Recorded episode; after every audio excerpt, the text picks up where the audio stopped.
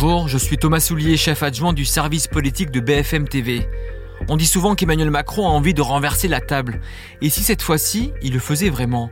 Entre le mercato actuel à l'Elysée, les rumeurs de remaniement et la menace d'une dissolution à l'Assemblée, le chef de l'État semble vouloir reprendre son deuxième quinquennat en main. Pour vous raconter toutes les coulisses, Mathieu Coache qui suit le président au quotidien et un petit nouveau dans ce podcast, je vous laisse la surprise. Bienvenue dans ce nouveau numéro du service politique.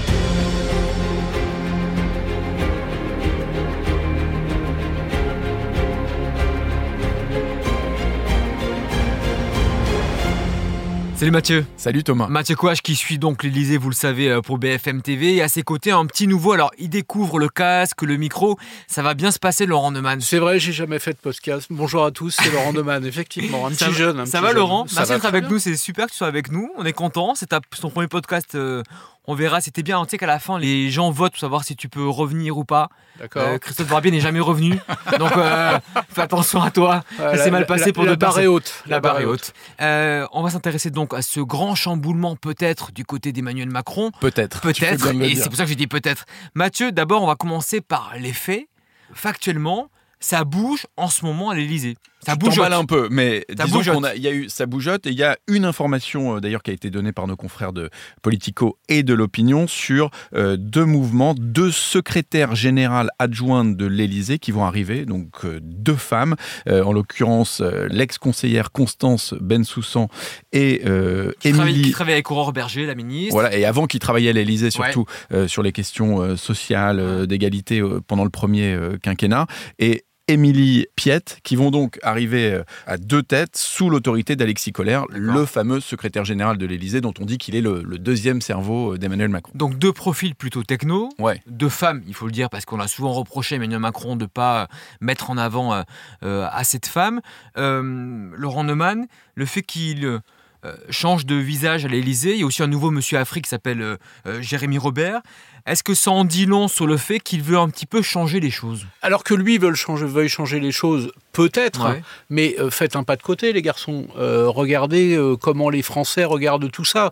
Pour eux, c'est de la cuisine. C'est de la cuisine politique. C'est une maison, l'Élysée. Il y a des dizaines et des dizaines de collaborateurs. C'est une maison qui doit tourner. Et ça, c'est le rôle du président de la République. Avant de faire tourner la France, il doit faire tourner le palais de l'Élysée. Mais vu du côté des Français, ce qui se passe à l'Élysée, honnêtement, mmh. vous pouvez leur parler du gouvernement, vous pouvez leur parler des ministres, mais, mais franchement, ce qui se passe à l'Élysée, ça, ça ne les concerne ne pas directement. C'est très important. Très important politiquement. Euh, on parle souvent de remaniement, on se demande jamais d'ailleurs si le président de la République, lui, a envie de se remanier lui-même.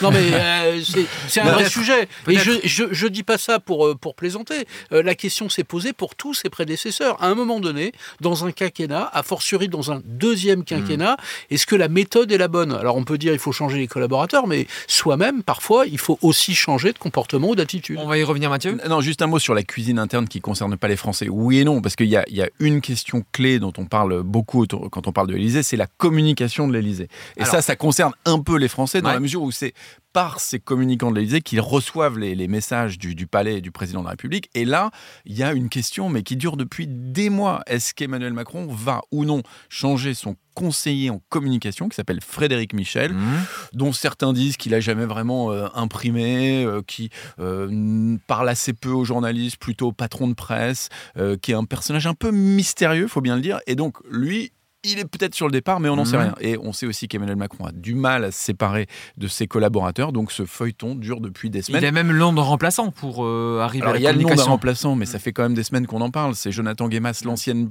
plume d'Emmanuel Macron qui est resté proche de lui et qui pourrait effectivement remplacer euh, Frédéric Michel. Il y a aussi le fait que Frédéric Michel a consulté la haute autorité pour la transparence de la vie publique dans, euh, pour amorcer un départ, parce qu'il faut euh, consulter cette HAPTV. Mais lui pour... dément, il dit je, je vais pas partir. Non, il dit j'ai consulté, oui, mais je ne vais pas partir. Bon, alors s'il a consulté, c'est qu'il avait peut-être une, idée dans la tête. Ça serait pour quand? Pour janvier? Alors oui, pour janvier. C'est vrai que les, les, fêtes, ça pourrait être le bon moment, ça pourrait être le bon timing, mais rien de sûr. Rien de sûr. Vous, vous allez penser que j'insiste. Hein, et je le répète, pour les Français, l'Élysée n'a qu'un seul émetteur. Bien sûr. Un seul. C'est le président de la République. Ils n'entendent que ce que dit le président de la République. Oui, mais s'il est mal entouré, s'il est mal entouré, il peut mal parler. C'est vrai, c'est vrai aussi. Euh, on va écouter justement un extrait d'Emmanuel Macron. Mathieu, tu étais à Nantes, toi, mardi, et aux assises de la mer. Alors c'est intéressant parce ah. qu'il a parlé de la mer pendant une heure et quart. Alors, je ne suis pas spécialiste de la mer, voilà, j'ai appris, appris des choses. Et puis euh, franchement, on s'endormait un petit peu dans le, au, fond de la salle, dans le carré presse, et d'un coup, on a tous ressorti nos téléphones et nos stylos pour, nous alerter, pour, pour noter. Et là, Mathieu m'envoie un message pour me dire Macron vient de prononcer cette phrase. Jusque au dernier centimètre, je continuerai de tenir, parce qu'il faut un cap clair, même quand il y a des orages, et surtout quand il y a des orages. Vous le savez mieux que quiconque. On tient le cap, on avance, et vous le savez, la mer et les océans seront au cœur de cette aventure parce que vous êtes en quelque sorte la métaphore de ce que le pays a à vivre. Cette phrase a fait chavirer le cœur de Mathieu Coache. Orage au désespoir. on peut en faire plein. En plus, Laurent Neumann est bon pour les jeux de mots, je vous le dis. Mathieu, donc tu te réveilles à ce moment-là de, ton, discours. Et tu te dis quoi? Mais je me dis qu'il n'est pas content, le président. En plus, il commence juste avant. On n'a pas, on n'a pas mis ce petit boost que c'était bien avant, mais il dit que euh, il entend bien euh, les médias tous les matins. En fait, il n'a pas apprécié le président une série d'articles sur euh, ses hésitations, notamment au Proche-Orient, sur sa politique diplomatique un peu en, zigzag. Ça l'a beaucoup agacé cette séquence-là, et donc il est, il est un peu fâché. Et quand il dit ça, en fait, c'est alors souvent déjà quand il s'en prend aux médias, c'est que lui-même a conscience que il a peut-être pas complètement réussi sa séquence ces dernières semaines, ces, derniers mois, et notamment en termes de communication. Et donc, il a envie de changer un truc, mais. Mais on le sent agacé quand même. Il est agacé, ouais, il est agacé. Euh, je vais, je vais pas défendre le président de la République, une fois n'est pas coutume, mais, mais franchement, il se trouve que ce matin, euh, il y avait une conférence de presse d'Adas Calderon, qui est une des mamans dont les enfants ont été libérés. Mhm, euh, elle a remercié tous ceux qui ont concouru à la libération des otages. C'était pas banal. Elle a remercié nommément Emmanuel Macron. Elle a remercié nommément les personnels de l'ambassade de France à, Tel Aviv, et peut-être que de la part de celles et ceux, le président de la République en tête évidemment, qui euh, depuis des semaines et des semaines travaillent à la libération des otages mmh. avec des tas de pays dans des conditions diplomatiques qui sont compliquées, euh, bah, c'est vrai que lire ce que l'on en raconte, c'est-à-dire on ne sait pas grand-chose.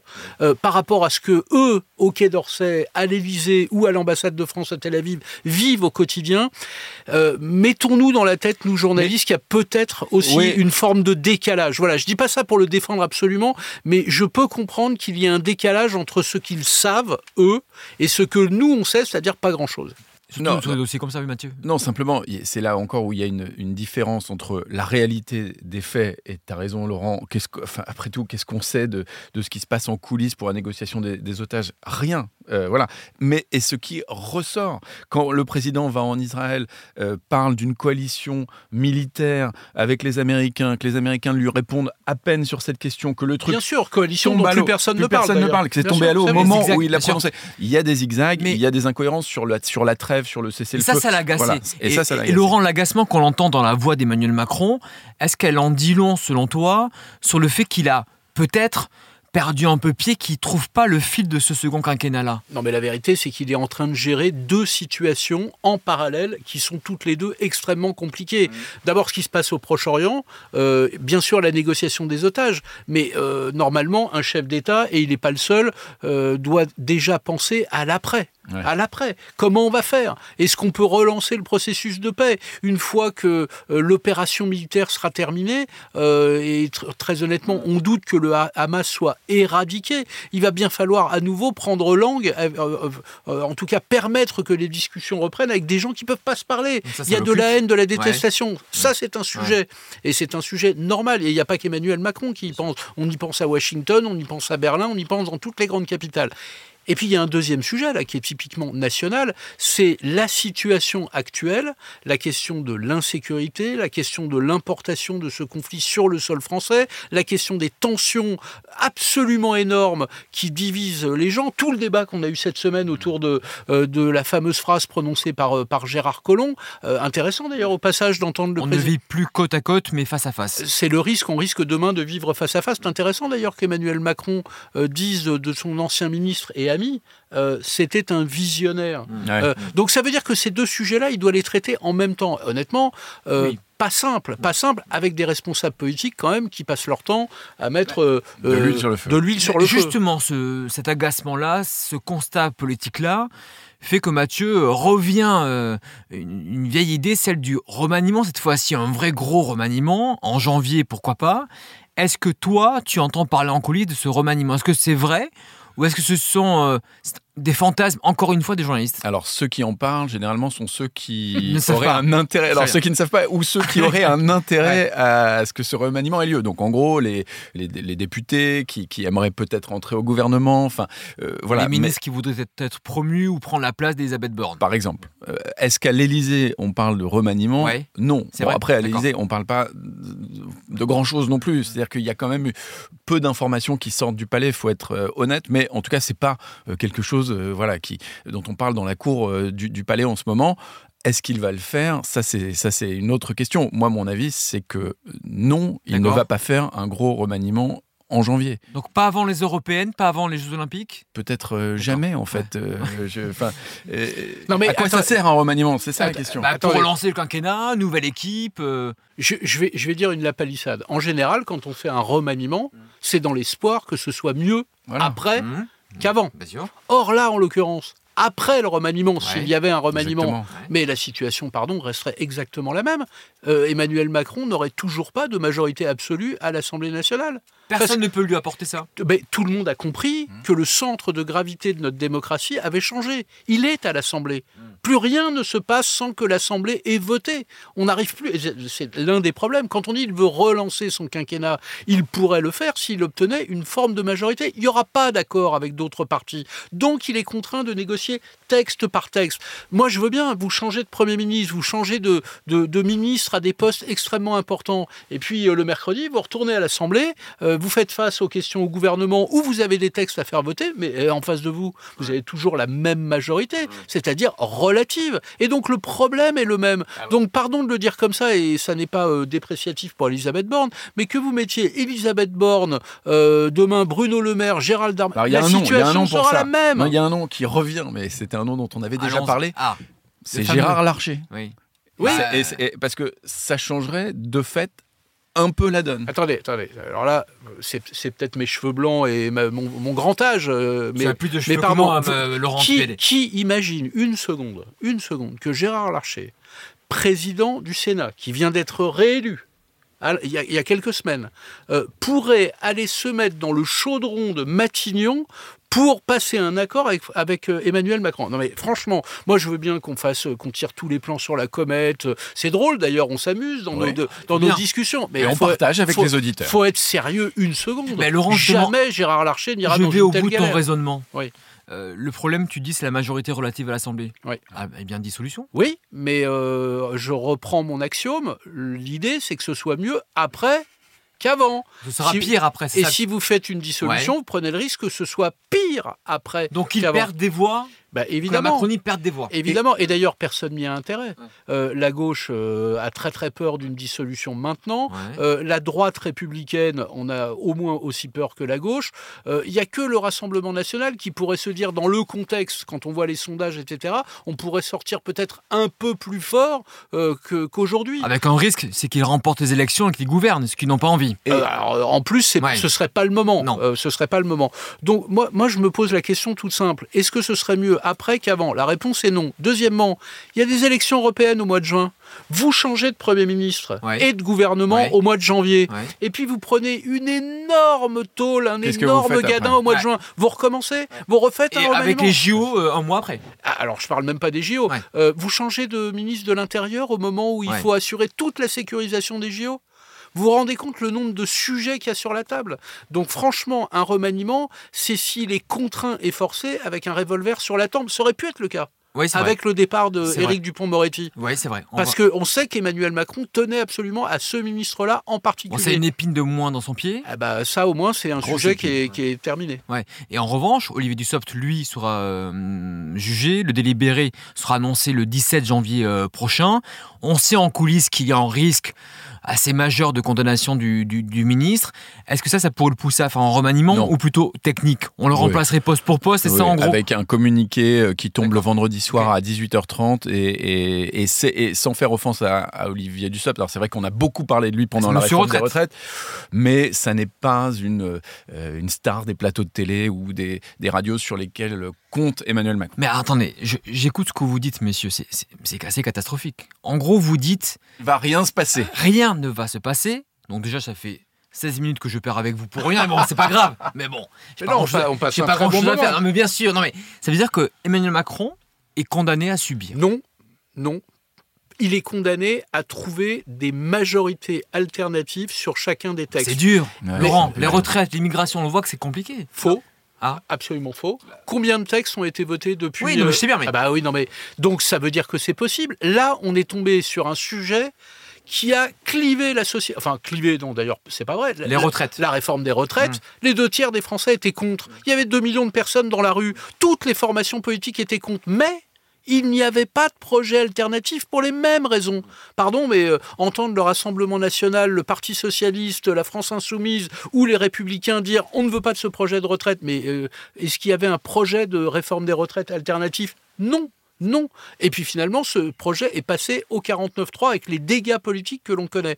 Là, aujourd'hui, c'est la réforme sur l'immigration. Tous les Français veulent une réforme des règles de l'immigration. Mmh. Cette, fois, ci une majorité. Cette fois-ci, les mesures sont publicitées par rapport à la réforme des retraites. Absolument. Les Français en veulent cette réforme. Ah ben, ils en veulent une et ils veulent qu'elle soit d'ailleurs euh, extrêmement rude et sévère. On mmh. a vu tous les sondages. Tous les sondages disent la même chose. On veut plus de justice, plus de sévérité et un code pénal renforcé mmh. vis-à-vis euh, des personnes euh, étrangères. Bon, très bien.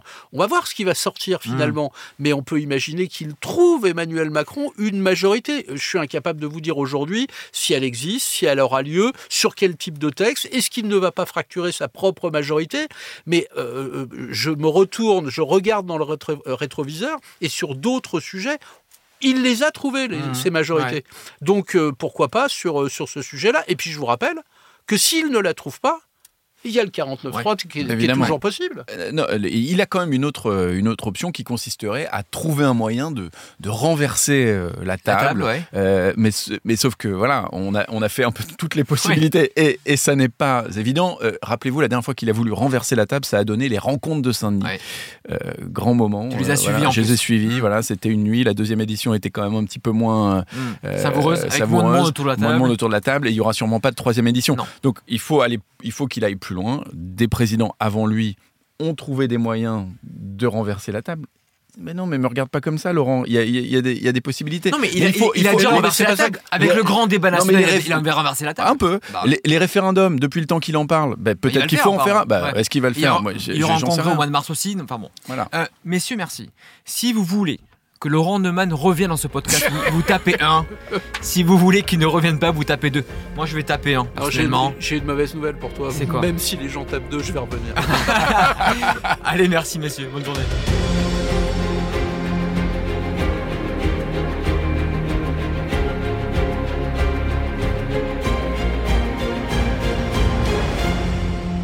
Merci de votre euh, fidélité. N'hésitez pas à liker, à commenter. On vous lit tous les jours, évidemment. Merci beaucoup de suivre et de commenter ce podcast. On se retrouve la semaine prochaine pour un nouveau numéro.